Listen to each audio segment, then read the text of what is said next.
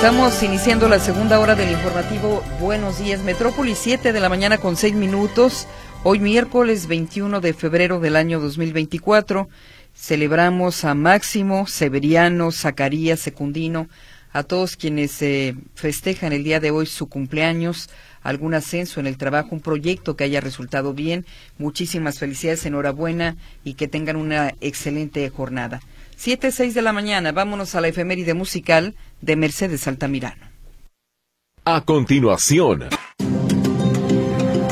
Reporte meteorológico. Le invitamos a que nos acompañe a escuchar en este momento a Julio Zamora desde el Instituto de Astronomía y Meteorología de la Universidad de Guadalajara con el reporte del tiempo. Adelante, muy buenos días. Hola, muy buenos días. Un saludo desde el Instituto de Astronomía y Meteorología de la Universidad de Guadalajara les comento que las condiciones para este día son muy similares al día anterior. Es decir, seguimos bajo la influencia de un sistema anticiclónico, lo cual estaría dejándonos entonces mucho sol, pocas nubes en gran parte del territorio nacional. Sin embargo, lo que es la región noroeste estaría interactuando con un nuevo sistema frontal, así que en aquella región tendrán algo de descenso de temperaturas, así como episodios de lluvia. Para Jalisco tenemos también el día de hoy mucho sol, pocas nubes en horas de la tarde, claro que por la mañana temperaturas frescas, por la noche nuevamente frescas, sin embargo en la tarde estarán ascendiendo, por lo que la máxima para el día de hoy se esperaría estar registrando alrededor de 27-29 grados área metropolitana de Guadalajara, hacia lo que es altos de Jalisco, norte de nuestro estado, ligeramente más fresco, y en lo que es la zona costera, más cálido.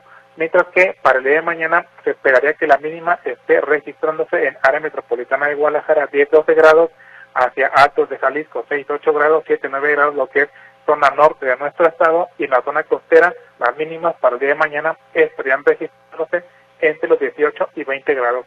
Estas son las condiciones que tenemos para el día de hoy. Bien, Julio, muchísimas gracias por el reporte. Muy buenos días. A ustedes un saludo, buen día. Hasta luego. Reporte meteorológico.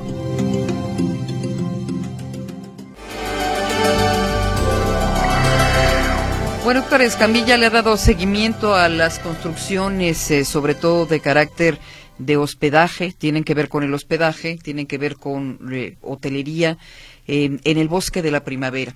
Escuchamos el siguiente reporte informativo cuando son las 7 de la mañana con 21 minutos. Adelante, Héctor. Buenos. Compañeros, buenos días, un gusto saludarlos de nuevo.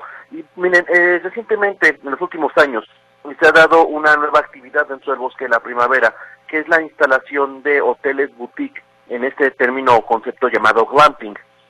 Glamping, como su, es un, eh, viene del inglés, bueno, implicaría acampar, pero con estilo, pues el glamping, eh, digamos que sea la terminología que estaría aplicando en este esquema, que no son otra cosa que construcciones ligeras que se están instalando dentro del bosque del área natural protegida, pero que son, digamos, de bajo impacto. No tienen tuberías, no tienen cimentaciones, son básicamente, digamos, andamiajes donde se colocan casas de campaña de, eh, pues, digamos, de eh, finas, eh, casas de campaña que tienen quizás jacuzzi con albercas inflables. Es decir, no son construcciones que estén fijas dentro del bosque de la primavera, pero que evidentemente generan un impacto ambiental. Sin embargo, eh, eh, aunque estas actividades pudiesen tener permiso de, dependencias gubernamentales, incluso federales, por tratarse de una área natural protegida, hay un problema que sí, ayer documentamos con bomberos de Zapopan y Protección Civil de este municipio, que tiene que ver con que a pesar de ser un servicio de hospedaje,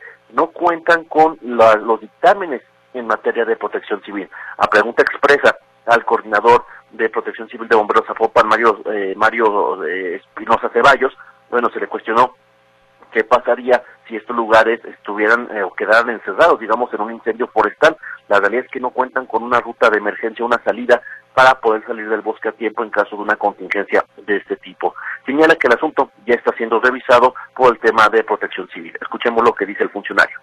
Eh, pero sobre todo es algo que sí estamos eh, poniendo atención, sobre todo las infraestructuras que empiezan a hacerse desde los ejidos, casas de habitación y todo esto, o, viviendas improvisadas. Entonces es algo que, estamos trabajando para, para, tratar de buscar justamente salidas. Evidentemente la gente va a visitar estos sitios y no le va a interesar si hay o no. Si está la, oferta comercial disponible, bueno, van a buscar. ¿eh? Lo, que, lo que queremos es con la vigilancia que implementamos, tanto con Comisaría General de Seguridad Pública, tanto con nosotros, en coordinación con CEMADED, OPD de, la, de Bosque de la Primavera y con AFOR, pues de alguna manera responder de manera ágil, ¿no? Y es que lo que explicaba el, el comandante de protección civil es que estos espacios por ejemplo, tendrían, por ser tratarse, o sea, cualquier otro servicio de hospedaje, eh, una prestación de servicios de este tipo, debe contar con rutas de emergencia, debe contar con sistemas de, de previsión de riesgos, y en este caso, estos hoteles sí se instalaron, o estos hoteles boutiques sí se instalaron, se ofrece el servicio, pero no está establecido qué pasaría en caso, por ejemplo, reitero, de un incendio forestal, si tendrían que estar operando, digamos, durante temporada de estiaje, que es cuando mayor riesgo hay, exactamente en qué partes soladeras se están ubicando estas instalaciones, es decir, cuando menos dice, y se cuestionó, el municipio de Zapopan no tienen permiso por el tema de protección civil. Entonces, para que la gente también que quiera acudir a uno de estos espacios de glamping, bueno, toma consideración que eh, podrían exponerse a algún riesgo en caso de eh, un siniestro en esta temporada. Esta es la información, compañeros. Muy buenos días. Además de que siendo honesto sector, de manera ecológica, pensándolo así, cualquier eh, obra, cualquier proyecto que esté en el dentro del bosque, en el corazón, afecta al ecosistema. La luz, por muy poca que sea, el ruido que se genere para las especies y por supuesto los desechos, aunque tengan ahí fosas sépticas o sistemas de captación, como le quieran llamar, todo tiene un impacto en el bosque, aunque los particulares digan que no es así, ¿no? Sí, no, coincido completamente. Hay un, hay un impacto ambiental, pero eh, pues, ellos justifican la existencia de estas estructuras señalando que como incluso que la superficie de contacto con el eh, con el suelo es muy baja porque se, eh, digamos que se levantan sobre sobre andamios. Pero como bien dices hay impacto ambiental por cualquier actividad humana y la intromisión en esta zona forestal. Claro además no llegan caminando las personas llegan en vehículo entonces tienen que tener ahí caminos y todo eso. Lo que queremos ver ahora luego de esta información que nos has comentado es la intervención de las autoridades la secretaría de medio ambiente la profepa y por supuesto el, el comité del bosque de la primavera además del ayuntamiento de Zapopan o de Tlajomulco, según sea quien le corresponda, ¿no? Así es. en este caso, estos, estos campamentos que se han presentado están exactamente del techo dentro de Zapopan. Bueno, muy bien. Gracias por el reporte, Héctor. Muy buen día, hasta luego. Hasta luego, es Héctor Escamilla. Claudia Manuela Pérez nos tiene más información. La Coparmex tiene ya una estimación de los empleos que pudieran o no generarse en este 2024, así que esto y más de la generación de empleos en Jalisco lo platica Claudia Manuela Pérez. Adelante, Claudia. ¿Qué tal? Gracias, muy buenos días. Efectivamente, se espera este año la creación de 65 mil empleos directos en Jalisco. Eso lo señala la Coparmex al presentar las expectativas para el 2024. Su presidente, Raúl Flores, reconoce que son menos que en el 2023 debido al proceso electoral. Indica que un año electoral no, este, pues se afecta el crecimiento económico debido a la incertidumbre que causa eh, quién va a ganar las elecciones y todo lo que sucede en el en el contexto del proceso electoral. Comenta que podrían llegarse hasta los 70 mil si hay coordinación con varios sectores de la sociedad. Podemos llegar a los 70 mil, sí, y siempre y cuando eh, se tenga esta coordinación, se tomen las medidas para mitigar los, los retos que tenemos en un año electoral.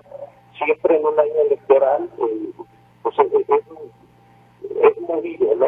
Y este año eh, pues tenemos que tomar en consideración para esta, para esta cifra, eh, inclusive hasta las propuestas eh, constitucionales que las suele Ejecutivo. Bien, eso afecta al crecimiento económico en un estado como Jalisco y también le preguntamos acerca de seguridad.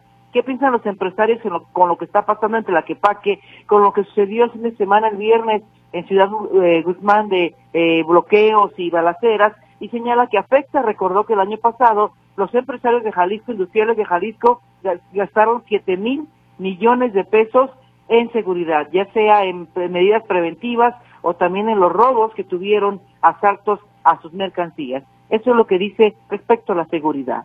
Entonces, sí es un tema que necesitamos atacar, necesitamos, lo hemos estado eh, pidiendo y señalando, necesitamos una mayor coordinación dentro de los tres órganos de gobierno bien es cierto que esa es una responsabilidad federal, también es cierto que los diferentes órganos de gobierno a nivel estatal y a nivel municipal también tienen que hacer su labor.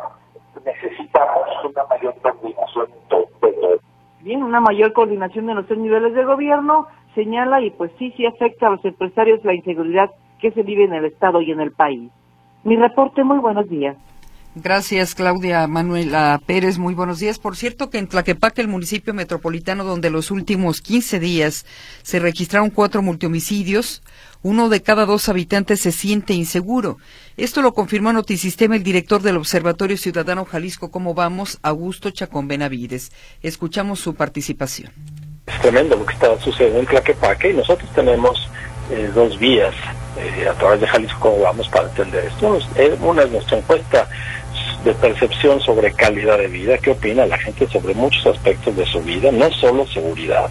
Y eso le da, eh, eso tenemos nosotros un, valor especial a nuestros datos porque cuando hablamos solo de seguridad tendemos a irnos al extremo de, la, de lo que estamos viviendo. Cuando le preguntamos o hablamos de nuestras vidas completas ponemos la seguridad en la dimensión que tiene y esa dimensión no es buena a pesar de ese matiz que, que comentó. El Tlaquepaque el sentimiento de seguridad, de acuerdo con nuestra última encuesta, eh, en, ese municipio es sobre 5 de 2.99, la gente no lo siente tan alto, casi reprobatorio. Pensemos que el más alto de los seis municipios del área metropolitana en lo que hacemos la encuesta es Tonalá, con 3.24, que la gente está un poco más, eh, más alto del promedio en su sentimiento de seguridad la gente que en, en Tlaquepaque se siente insegura es 55.5%, es decir, un poquito más de uno de cada dos se siente muy o algo o algo insegura. Es eh, apenas un punto y, décimas abajo del promedio del área metropolitana de Guadalajara. Es una percepción de inseguridad alta. Y en cuanto a lo que le sucede en la calle a los habitantes de Tlaquepaque, pensemos que uno de cada cinco nos dijo que fue agredido en la calle uno de cada cinco fue agredido en la calle, es decir, se sienten inseguros en la calle. 18%, 17.9%, casi uno de cada cinco fue víctima de, de, un delito. Es de lo más alto del área metropolitana de Guadalajara. El más alto es Guadalajara, el municipio de Guadalajara con 18, es decir, una décima más en Tlaquepaque fueron los dos municipios que reportó, la gente nos reportó haber sido víctima de un delito en Tlaquepaque 8% nos dijeron prácticamente todas mujeres, 8.1% que fueron acosados sexualmente y un dato estremecedor es que en Tlaquepaque 9.5% nos dijo que tiene un familiar desaparecido. Eso nos da una idea de, de, cómo, cómo se vive, cómo vive la gente en Tlaquepaque, cuál es su percepción de inseguridad, esa que construye de lo que se cuentan de boca en boca, sí, pero también con, el, con, con casos como los que hemos visto, con lamentable eh, eh, seguidilla los últimos días en Plaquepaque. Bueno, ese es el contexto de este pueblo mágico, de este municipio donde se han registrado cuatro multomicidios, el último con un saldo de siete personas muertas, la mayoría menores de edad dos adultos y adultos, como decía José Luis Escamilla el día de ayer, entre comillas, porque diríamos jóvenes de 20 y 23 años de edad. Es el grupo que salió afectado y hasta el momento, bueno, sin grandes resultados por parte de la Fiscalía de Justicia. Bien, hay participación del auditorio antes de los deportes, así que rápidamente le damos a conocer a usted algunos datos. Hay una denuncia anónima sobre un asunto que está ocurriendo en el aeropuerto de Guadalajara. Dice, la Guardia Nacional es corrupta, ya que uno como usuario no puede abordar eh, un vehículo de plataforma, porque está prohibido por ley, por ejemplo, usar Uber y eso no lo dice la aplicación, aunque sea una zona federal. Además, la multa es carísima para quien otorga el servicio. Pero dice este, este denunciante, me percaté que los de la Guardia Nacional cobran una plaza de 500 pesos para que ciertos autos que otorgan el servicio de Uber Pirata puedan levantar pasaje. De esa manera te obligan a usar taxi oficial del aeropuerto o los Uber Piratas. Se ponen dignos para los autos que prestan el servicio. Dice, entonces me pregunto, ¿son corruptos o son honestos? Como dice el narcopresidente, es la queja que llega acá. Y bueno, lo importante de este asunto es que se está denunciando y se pide se formalice la denuncia ante la Guardia Nacional porque están cobrando 500 pesos a choferes de plataforma de la Guardia Nacional para que puedan operar libremente en el aeropuerto. Em, hay más mensajes, dice otro de los eh, reportes. Em, aquí permítame, bueno, el accidente de la carretera lo pasamos y eh, Eduardo Rubalcaba me gustaría compartir con el auditorio con la intención de saber si se puede hacer algo para agilizar las obras públicas que se están haciendo en Avenida Juan Gil Preciado, el cruce de carretera Colotlán acá en Zapopan. La obra, muy, la obra va muy lenta, es un caos de tráfico todos los días en ambos sentidos, es lo que dice este reporte. Bien, pues hay más de su participación, pero tenemos que ir a la pausa. De regreso, volvemos con la información de los deportes. Esta mañana saludamos a Martín Navarro, es la información de los deportes. Bienvenido Martín. Muy buenos días, ¿cómo están? Griselda, Víctor, vámonos con la información. Bueno, continúa la acción de la jornada adelantada número 9 del fútbol mexicano de la primera división y ayer mal le fue a las Chivas. El equipo del Guadalajara perdió de visita en Aguascalientes. Un gol por cero ante Necaxa. Sin duda el peor juego del torneo que ha dado Chivas al momento y sobre todo al mando del técnico Fernando Gago. Único gol del partido al minuto 28 del colombiano Diver Cambindo. Chivas desdibujado, no generó mucho a diferencia de otros partidos. Y bueno, ¿qué dijo el técnico Fernando Gago? Lo escuchamos. Creo que el partido hoy tuvimos en una sensación de juego donde no, encontrábamos eh, los momentos donde teníamos que atacarlo, donde teníamos que tener paciencia. Eh, más en el primer tiempo sabíamos lo que podía proponer el rival a partir de, de, sus segundos balones, de los duelos individuales, de las llegadas por banda. No, no, no le echo a culpa ni a partidos ni a nada, eh, eso no, no, no es un factor. Creo que hoy el equipo no estuvo con el juego necesario para poder controlar el partido. Entonces, al no controlarlo, tuvimos muchas transiciones, tanto de nosotros y de ellos, y eso da la sensación que el equipo no lo dominó. Ahí Gago hablando sobre sus chivas que perdieron ayer 1-0 ante Necaxa. En un buen juego, Pachuca vuelve a ganar y vaya de qué forma golea al Puebla allá en el Cuauhtémoc, cuatro goles por uno. Eh, es eh, un resultado que pone prácticamente en las alturas ya los Tuzos porque con 18 puntos Pachuca ya está arriba. Los goles de Sergio Barreto, Alan Bautista en dos ocasiones y uno más de Eric Sánchez. Por el equipo camotero descontó Pablo González. Eh, habla Guillermo Almada, técnico del equipo de los Tuzos. Nos sentimos muy orgullosos de todo lo que están demostrando los jóvenes y el plantel entero, porque están haciendo un esfuerzo muy importante y el fútbol que están desplegando y demostrando. Como les digo un poco a ellos permanentemente, lo que juega dentro de la cancha son las condiciones y el trabajo que ellos permanentemente hacen. Bueno, pues ahí Almada, eh, Pachuca llega a 18 puntos, pero Cruz Azul tiene 16, que si hoy gana es líder. La máquina hoy, esta noche visita a León y también para el día de hoy en estos juegos adelantados de la fecha 9, Toluca recibe al Santos y América al Mazatlán. Bueno, ayer fiesta, fiesta y fiesta para que el América se presentara ya en la Bolsa de Valores, primer club que se convierte precisamente, eh, o que ingresa más bien a la Bolsa de Valores en Latinoamérica. Y esto, lógicamente, puso muy emocionado a Emilio Azcárraga, el dueño del equipo. Lo escuchamos. Vemos que tenemos mucha gente ilusionada con el club.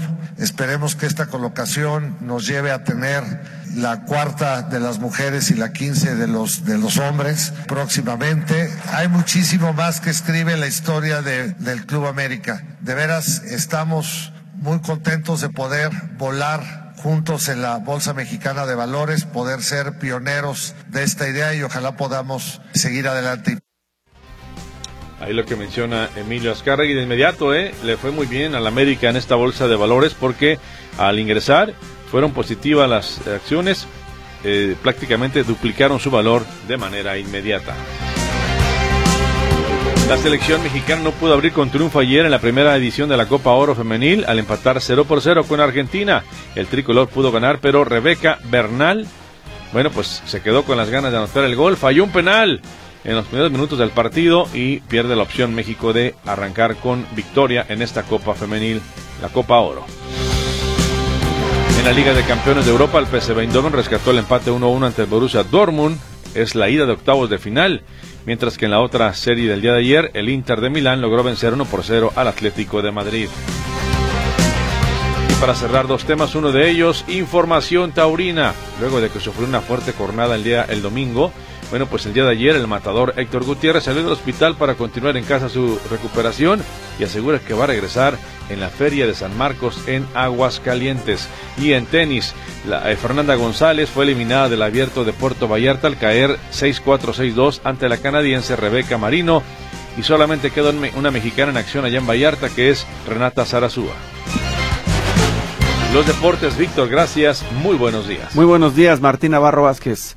Vamos a hacer una pausa. De regreso tenemos el comentario y además noticias y por supuesto su participación en este programa. El comentario en Buenos Días Metrópoli. Esta mañana de miércoles saludamos al licenciado del Campirano Marín y le damos la bienvenida con su comentario. Adelante, por favor. Griselda, Víctor, queridos amigos de Radio Metrópoli de la Buena Onda, muy buenos días. El 24 de febrero se celebra el Día de la Bandera. Pero ¿por qué el 24 de febrero? Repasemos un poco nuestra historia patria. El plan de Iguala, llamado también Plan de las Tres Garantías, que fue dado a conocer por Agustín de Iturbide el 24 de febrero de 1821, llamado también Plan de Independencia de la América Septentrional, fue dado a conocer en la ciudad de Iguala, en el hoy estado de Guerrero, bajo los principios de religión, independencia y unión que se representaron con los tres colores que hoy forman precisamente la enseña nacional, el verde, el blanco y el rojo. Ese es justo su significado. El presidente Lázaro Cárdenas del Río, el general de Jiquilpan, Michoacán, determinó en el año de 1940 que en recuerdo del 24 de febrero de 1821, en el cual Agustín de Iturbide proclamó precisamente el Plan de Iguala, para que se institucionalizara la celebración del Día de la Bandera, y así los mexicanos lo dedicamos a rendir honores a este símbolo de nuestra independencia. De esta forma, aunque se sigue regateando la trascendencia de Iturbide en la independencia nacional y se cuestiona también la figura del presidente michoacano, pues gracias a ellos, a Iturbide y a Lázaro Cárdenas, uno en 1821 y el otro en 1940, es como el día 24 de febrero se rinden honores formales a la bandera nacional. Existe una ley llamada sobre el escudo, la bandera y el himno nacionales que promulgó el presidente Miguel de la Madrid Hurtado el 8 de febrero de 1984. Allí se establecen las características, la difusión y el uso del escudo, de la bandera nacional, de los honores a esta última, así como la ejecución del himno. Los artículos 9 y 14 de la ley determinan el mandato de la forma como deben rendirle los honores a la bandera y consiste en el saludo civil simultáneo de todos los que se encuentren presentes en festividades cívicas o ceremonias oficiales. Muchos de nosotros no tenemos ni idea de cómo se saluda la bandera, siendo una obligación cívica, un deber de todo ciudadano de saber cómo comportarse adecuadamente y por supuesto lo más importante no faltar el respeto a la enseña patria. La ley, en su artículo 14, dice que el saludo civil a la bandera nacional se hace en posición de firme. Se coloca la mano derecha extendida sobre el pecho con la palma hacia abajo, los dedos unidos y todo a la altura del corazón. Los varones siempre deberán tener la cabeza descubierta.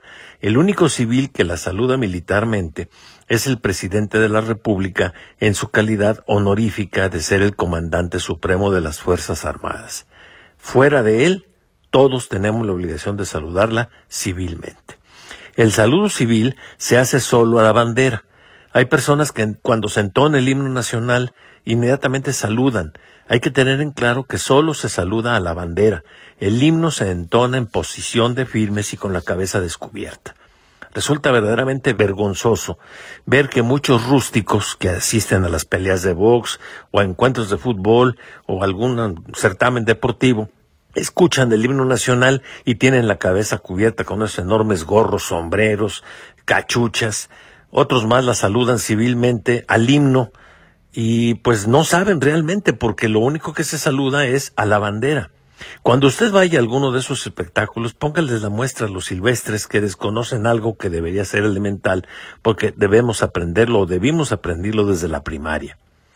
Hace muchos años, recordarán ustedes, que los lunes se le rendían honores a la bandera nacional y decían que era la costumbre. No, no es una costumbre, es una obligación que en las instituciones que prestan servicios educativos al inicio de las labores escolares, precisamente el primer día de la semana, el lunes, se le rindan honores. Lo dice el artículo 15 de la ley a la que me he venido refiriendo, así que no es una costumbre. Si usted tiene curiosidad por saber también qué días debe izarse a toda asta la bandera, lo invito a que consulte el artículo 18 de la ley sobre el escudo, la bandera y el himno nacionales. También ahí se dice cuándo debe estar izada a media asta, cómo se saluda por parte de una bandera extranjera a nuestra bandera. Hay muchas cosas interesantes que valdría la pena analizarlas. Si usted quiere traer la bandera nacional en su vehículo o tenerla en su oficina, en su lugar de trabajo o en su casa, en su lugar de residencia y exhibirla, puede hacerlo. Se lo permite la ley. El artículo 32 de esta ley le permite, pero con la condición de que se observe el respeto que merece este símbolo de la patria.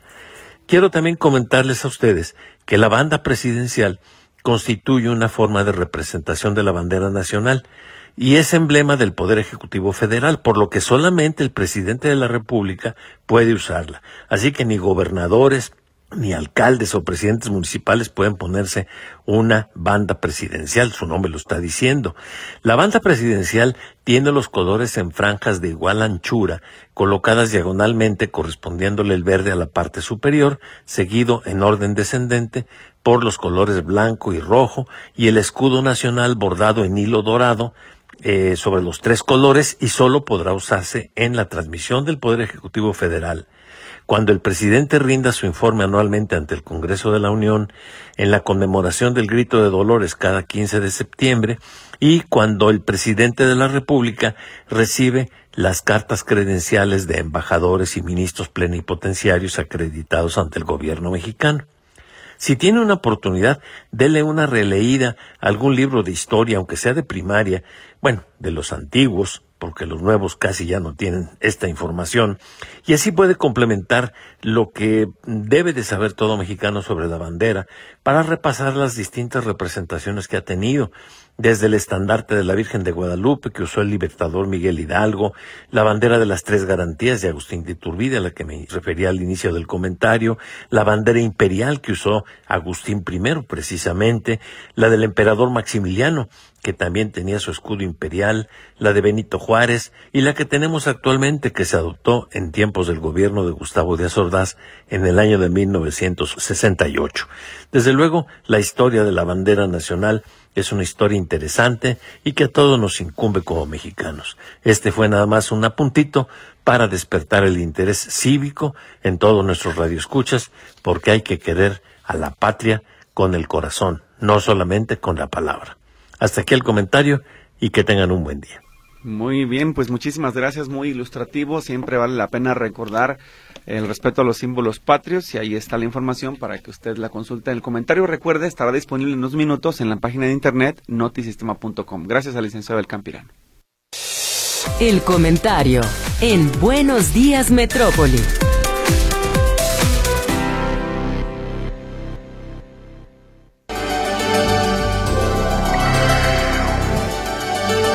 De escuchar la información de espectáculos, se comunica Ventura Romero para decir que para eso defienden a los magistrados, para dejar puro ampón libre, por ejemplo, Emilio Lozoya, que salió ayer del reclusorio norte, él eh, obtuvo un amparo que le permitirá seguir su proceso en libertad. Dice que lo refundan en la cárcel. Ahorita todos los políticos eh, cambiando de partido para seguir robando es lo que están haciendo. Teresita Arroyo eh, se comunica para decir qué bonita la efeméride del día de hoy. Felicidades a Mercedes Altamirano. Rubén Ramírez, una queja sobre el Seguro Social. Dice que a él no le han atendido desde el 13 de diciembre porque no tiene sonda. Dice, tuve cáncer de próstata y me quemaron el colon. En la actualidad eh, me sangra.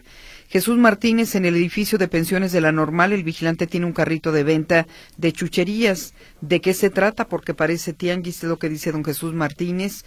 Y José Suárez solicita solicitó desasolvar el canal de normalistas desde el pasado mes de noviembre, pero no han hecho nada. El número de reporte es el 207201.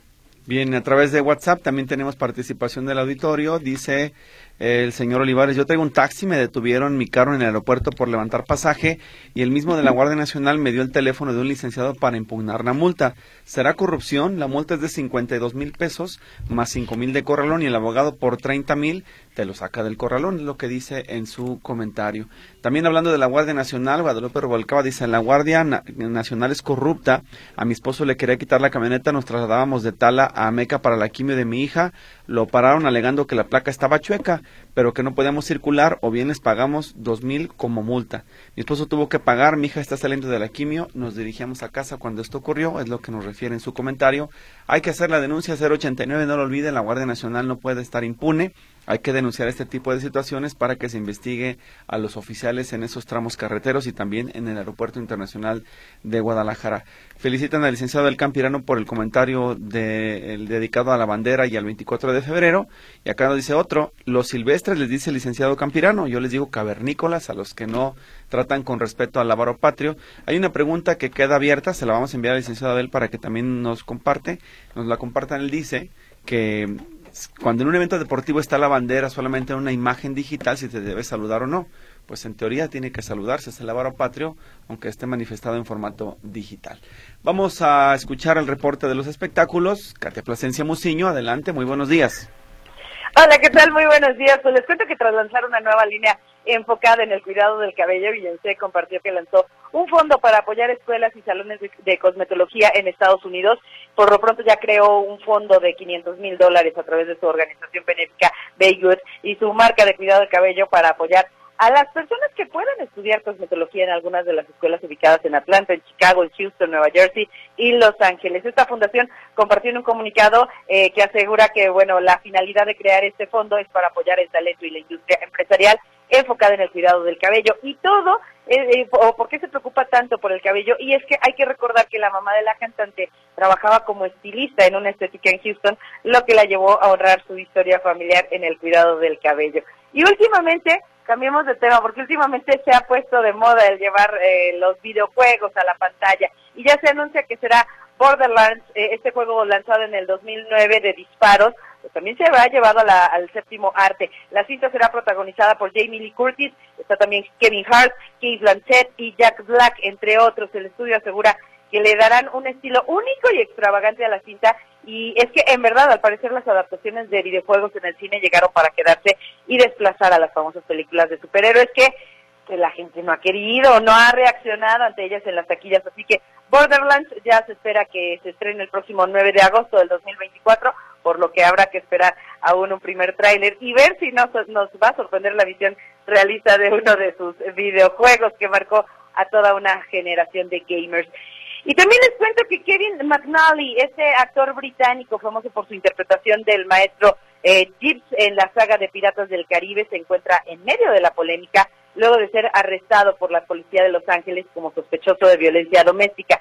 Lo que se sabe es que la detención ocurrió este fin de semana cuando McNally se disponía a asistir a una convención del Doctor Who en un prestigiado hotel de, aquella ciudad y se desconocen mayores detalles al respecto. El vocero de la policía lo que informó fue que el histrión enfrenta acusaciones de haber infligido una, una lesión que causó una condición traumática a una víctima que hasta ahora no ha sido identificada, pero que podría tratarse de una expareja, la expareja y mamá de su hijo. Por ahora, McNally ya se encuentra en libertad. Él tuvo que pagar una fianza de 50 mil dólares, es decir, poco más de 850 mil pesos. Sin embargo, tendrá que comparecer ante el tribunal en una audiencia que ya fue fijada para el próximo mes de marzo. Y medios británicos aseguran que la esposa, la actual esposa de este actor de 67 años, la también actriz Phyllis Logan, ha negado tener información sobre los problemas legales de su esposo, así como la identidad de la persona que, bueno, pues ahora es la víctima, pero esto se aprovecha pues también para recordar que el actor apoyó a Johnny Depp en el juicio contra Amber Heard, lo que para algunos aseguran pues ambos son machistas y golpeadores. Y cambiamos nuevamente de tema porque lamentablemente se da a conocer que a la edad de 93 años falleció la actriz Teresa Selma, quien aún se mantenía arriba de los escenarios con actuaciones en teatro. Teresa Selma nació en Venezuela, pero se naturalizó desde hace muchos años mexicana. Su última actuación fue justamente el año pasado en la obra de teatro El consultorio de la doctora Spellman y hasta el momento se desconoce la causa del fallecimiento de la actriz. Solo se han realizado pues manifestaciones eh, de pésame por medio de redes sociales. Selma, hay que recordar que participó en telenovelas como La Dueña, El Desprecio por esas calles, y su última telenovela fue Las Malcriadas, que era de televisión azteca, en donde dio vida a Hanna de Quilev. Y por último, pues no sé si sean buenas o malas noticias, y es que el tapatío Peso Pluma ya anunció que se va a embarcar en una nueva gira por Estados Unidos y Canadá entre los próximos meses de mayo y octubre y se asegura que será un espectáculo completamente nuevo que incluye un diseño de escenario y una lista de canciones completamente reinventadas con su notable banda en vivo. Todo va a iniciar en el festival Sueños en Chicago para continuar dos días después en Minneapolis, visitando ciudades como Toronto, Montreal, Nueva York, Washington, Miami, California, Texas, pero hasta ahora no hay nada para México o Latinoamérica. Así que no sé si sean buenas o sean malas noticias esta de peso pluma. Hasta aquí el reporte de los espectáculos, por supuesto. Más información y todos los detalles después del noticiero de las 11 de la mañana en Nota por Nota en La Buena Onda y a las 12 del día en tercera llamada de Radio Metrópoli. Bien, Katia, muchísimas gracias por la información. Te escuchamos más tarde. Bonito día para todos. Igual para ti, bonito miércoles, Katia Plasencia Musiño. En más eh, participación del público, Ignacio García, le mandamos saludos hasta San Juan del Río en Querétaro. Dice, excelente el comentario del abogado Abel Campirano Marín. Él agrega que el himno nacional se debe cantar en posición de firmes, pero ya no se lo enseñan a los maestros porque tampoco lo saben. Gracias, don Ignacio, un fuerte abrazo. Carmen Herrera también se comunica para felicitar por su comentario al abogado Abel Campirano Marín. Jorge Alcántar de Pila Seca sobre Ipejal dice hice casi una hora de, la, de fila para unos exámenes y resulta que no tenía ningún reactivo, esto en pensiones del Estado y Rocío Rodríguez de San José del Castillo en El Salto, casi dos años sin agua. Compramos pipas, pero además nos cobra el CIAPA. Eh, dice que las que atendían no trabajaban porque eh, estaban comiendo, no se vale. Es una queja sobre el servicio que proporciona el CIAPA, a, en este caso, a los habitantes del Salto. Bien, uno más dice por acá, cuando México es la única dictadura donde los políticos corruptos salen por amparos, los reprimidos marchan cuando quieren, los censurados estrenan programas y los periodistas difaman en cualquier momento. Esa es su opinión y la deja esta mañana en Buenos Días Metrópoli. Paulina Cárdenas, eh, en la primera Cristóbal Colón, 166, nunca hacen honores, mis hijos no se saben del himno nacional, es una pena y ni cómo decirle al director, pues nunca está en la escuela. Así que de mal en peor la educación, en este caso, Escuela Primaria Cristóbal Colón, la 166, no hacen honores, no hacen honores a la bandera, eso sí, tiene que resolverlo la Secretaría de Educación Jalisco. Vamos a una pausa, bueno, vamos a ir prácticamente a ligar ya con el noticiero Notisistema de las 8 de la mañana. Es el resumen nacional, le invitamos a escucharlo y estamos de vuelta en la tercera y última hora de Buenos Días Metrópoli.